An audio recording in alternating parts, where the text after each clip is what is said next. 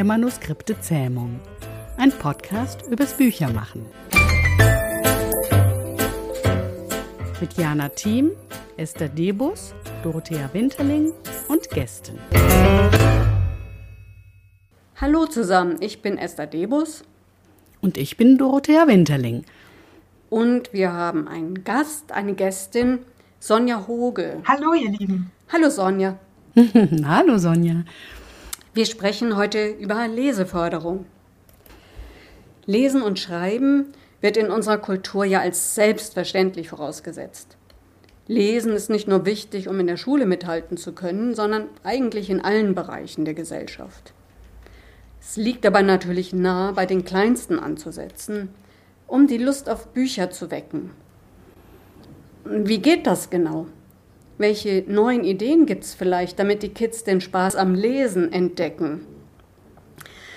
Darüber sprechen wir mit Sonja, die als COO, Chief Operating Officer beim Startup Onilo arbeitet. Und zwar daran, Kindern pädagogisch wertvolle Lese- und Lernreisen zu ermöglichen. Das habe ich in einem Branchenmagazin gelesen. Die erste Frage an Sonja, was macht überhaupt eine COO? ja, vielen Dank für die äh, interessante Einstiegsfrage, weil COO ist jetzt vielleicht gar nicht was so ganz übliches in der Verlagsbranche, aber übersetzt heißt es einfach operative Geschäftsleitung. Also ich bin für die Leitung und Steuerung von Onilo zuständig, für die Weiterentwicklung, Personalführung, rechtliche Themen, Netzwerken, was mir besonders Spaß macht, auch das Gesicht zu zeigen, so wie heute hier, und mein Team zu inspirieren. Erzähl uns doch ein bisschen zu deinem Hintergrund.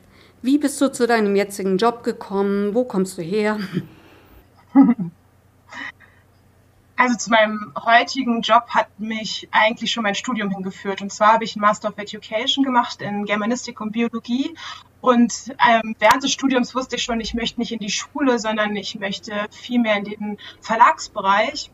Und die Bildung lag mir aber auch noch sehr am Herzen. Deshalb habe ich Buchwissenschaft danach noch studiert und bin dann bei der Klettgruppe gestartet, weil ich damals aber auch schon völlig überzeugt davon war, dass die Zukunft der Bildung digital sein wird.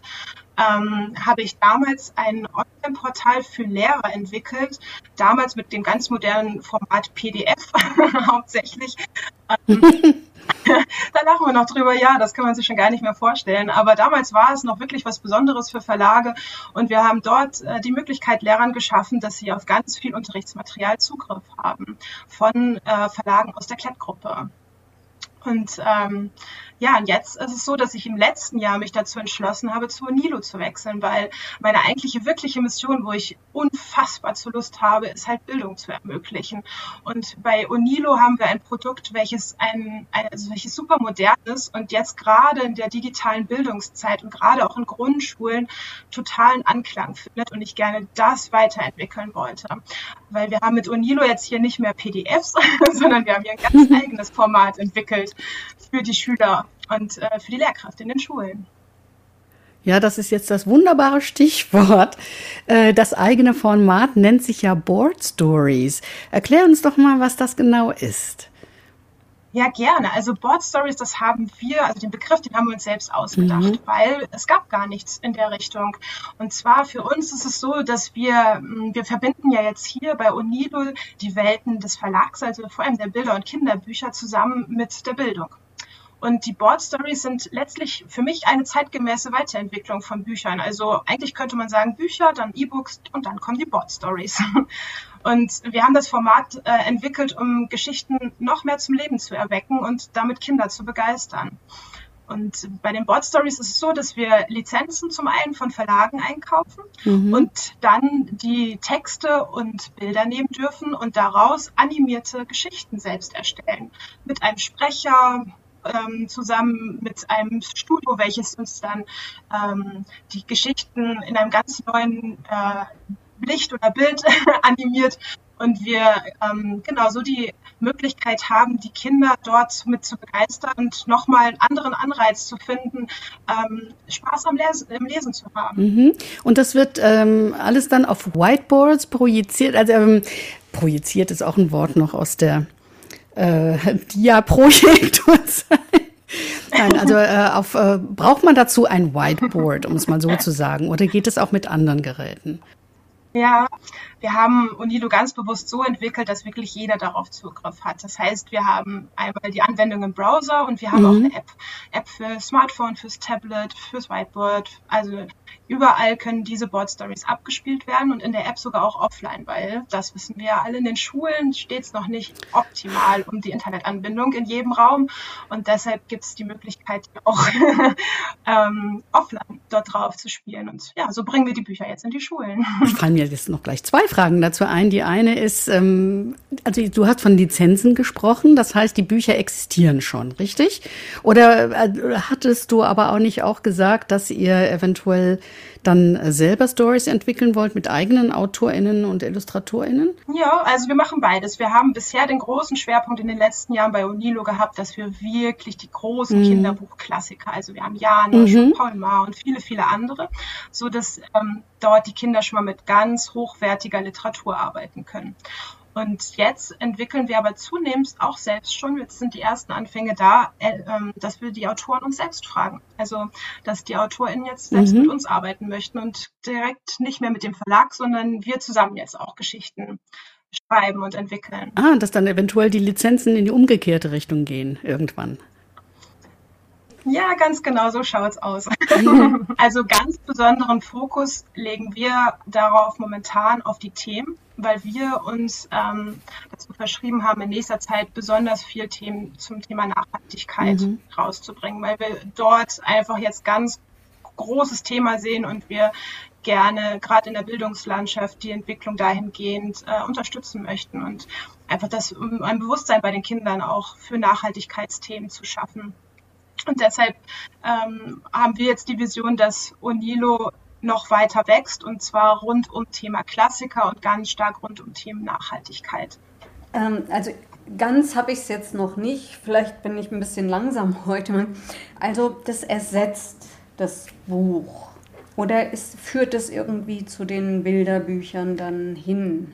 Wir haben äh, mit Unilo ein anderes Format geschaffen und es ersetzt nicht das Buch, sondern das Buch wird immer bleiben, aber es ist einfach eine andere Möglichkeit, äh, Zugang zu dem Inhalt zu finden. Ein Autor, eine Autorin möchte ja ähm, einen gewissen Inhalt den Kindern nahebringen und wir haben einfach eine Möglichkeit geschaffen, wie das auf einem anderen zeitgemäßen Weg geht. Aber das Buch bleibt bestehen. Aber ein großer Vorteil der Board Story ist zum Beispiel, wir sind ähm, in der Schule zum Beispiel am Whiteboard. Und dort können alle Kinder gemeinsam draufschauen mit der Lehrkraft zusammen und können auch gemeinsam lesen, was ein ganz schönes Erlebnis ist. Und wenn wir nur ein Buch haben, was eine gewisse Größe nur hat, dann hm. können nicht alle gleichzeitig reinschauen und nicht alle gleichzeitig zusammen lesen oder sich äh, austauschen zu den Worten, die sie da sehen oder zu den Animationen. Und deshalb ist das einfach eine gute Möglichkeit, den Inhalt eines Buches jetzt ähm, in ein anderes Setting zu transformieren. Ja, auf eurer Website habe ich auch gesehen, dass man sogar rein, also dass die Kinder sogar reinschreiben können. Ist das richtig? Am Whiteboard gibt es ja die Möglichkeit, dass die Kinder selbst mhm. schreiben können. Also das Format bietet es an, dass man dann direkt damit arbeiten kann. Genau. Und wir bieten ähm, extra Materialien auch für die verschiedenen Whiteboard-Anbieter an. Aber wir haben auch Arbeitsblätter, also in PDF tatsächlich mhm. wieder Form, weil wir auch immer noch daran glauben, dass ausgedruckte PDFs, also ein Blatt und Stift auch immer noch ganz wertvoll ist und die Kinder auch dort selbst dann äh, handschriftlich mit den Geschichten arbeiten können. Und wir geben mhm. ganz, ganz viele Inspirationen und Tipps den Lehrkräften, was sie rund um so eine Board Story an Themen unterrichten können, so dass es auch Bastelanleitungen zum Beispiel ganz viele dazu gibt. Also die Kinder stehen dann nicht nur ähm, am Tablet oder am Whiteboard, sondern können ganz vielfältig mit der Geschichte arbeiten. Und dazu gehört auch vielleicht das Buch dann noch in der Leseecke sich anzuschauen. Mhm. Das darf genauso sein. Genau, Leseecke. Ähm, wie würde das denn auch in Bibliotheken aussehen? Ganz konkret? Wie, wie, kommt ihr an die ran und wie arbeitet ihr mit denen zusammen? Bibliotheken nutzen Onilo zum einen für ihre Vorlesestunden. Auch da wieder das Beispiel, dort gibt es dann vielleicht auch Tablets und Whiteboards und die Kinder können dort zusammen mit der Vorleserin ähm, zusammen eine schöne Stunde erleben. Oder jetzt gerade in Corona-Zeiten ging das Ganze auch digital. Das wäre mit einem Buch schwieriger gewesen als jetzt mit der Board Story. Mhm. Deshalb haben Bibliotheken ganz, ganz enorm in den letzten Jahren Jahren Unilo genutzt. Und deshalb haben wir unser Angebot jetzt auch ausgeweitet und wir bieten jetzt ähm, Unilo zum Verleihen an. Das heißt, man kann sich jetzt in der Bibliothek auch als Eltern eine Sportstory ausleihen oder auch sogar einen gesamten Unilo-Zugang ausleihen, sodass wir möglichst viele Eltern und LeselernhelferInnen erreichen darüber. Ah, das ist ja interessant. Und also ihr geht ähm, dann auch aktiv auf die Bibliotheken und auf die Schulen zu? Oder wie, wie macht ihr das, dass sie überhaupt Kenntnis davon bekommen? Ja, genau das machen wir. Wir haben ein Vertriebsteam und die stehen in Kontakt sowohl mit den Schulen als auch mit den Bibliotheken und auch mit den Bundesländern und Ministerien hm. und diese mhm. große Vielfalt, die es dort in Deutschland oder auch in den angrenzenden Nachbarländern wie Österreich und Schweiz und Luxemburg gibt. Genau. Darüber erfahren die Lehrerinnen und Schulen von uns mhm. und wir arbeiten aber auch in Partnerschaften zusammen, sodass äh, möglichst viele Unilo kennenlernen können. Ja, das fällt mir ein, dass die Mentor-LesehelferInnen, die sind ja ganz aktiv eben nicht nur in Bibliotheken oder rund um Lesetage und so weiter. Ne?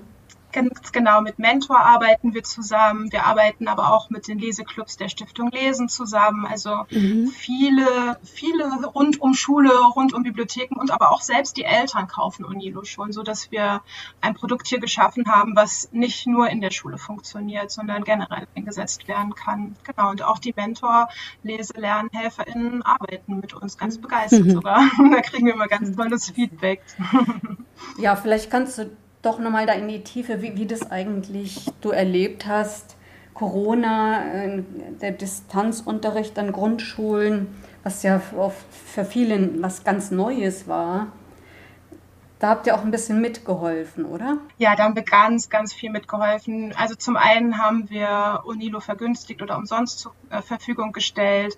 Wir haben ganz viele ähm, Webinare gegeben, also Online-Fortbildungen, wie man jetzt in der Zeit generell arbeitet oder wie man auch Unilo jetzt gut nutzen kann. Und für viele unserer KundInnen war es also wirklich auch die Rettung letztlich, dass sie jetzt ein, ein Tool hatten, ähm, welches sie jetzt auch im Distanzunterricht einsetzen konnten. Und deshalb auch da war ein, ein überwältigendes positives Feedback und wir hatten einen explosionsartigen Anstieg von Traffic auf unserer mhm. Homepage in der Zeit und viele, viele neue natürlich auch äh, Lehrkräfte jetzt gewonnen, die jetzt auch weiterhin mit Unilo arbeiten, weil es jetzt, ähm, sie jetzt auch verstanden haben, wie das funktioniert, gemerkt haben, dass sie es auch weiterhin gut auch sowohl in der Schule als auch im Distanzunterricht nutzen können und ähm, auch da sozusagen ein, ein zeitgemäßes Tool gefunden haben, mit dem sie ihren Unterricht gestalten.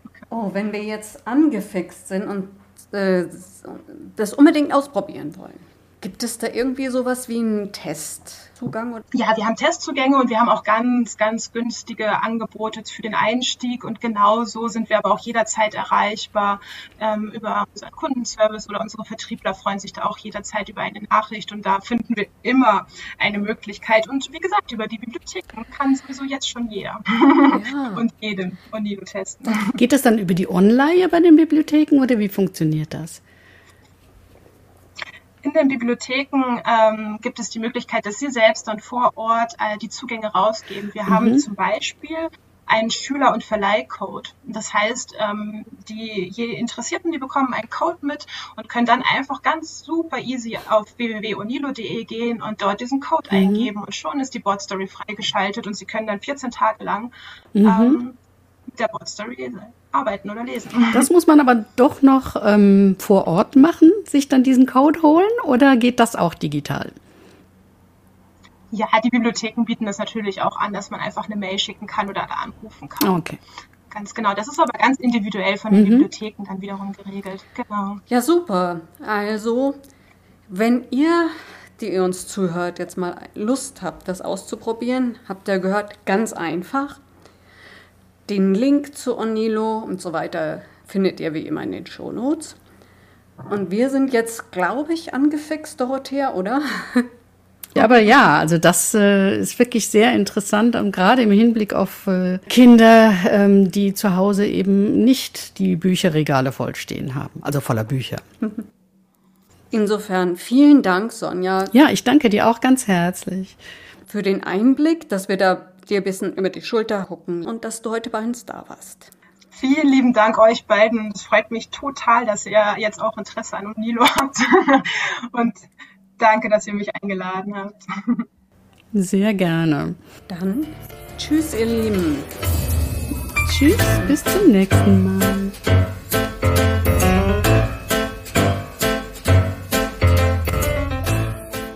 Der Manuskripte Zähmung. Ein Podcast für Autorinnen, Lektoren, Büchermenschen und solche, die es werden wollen.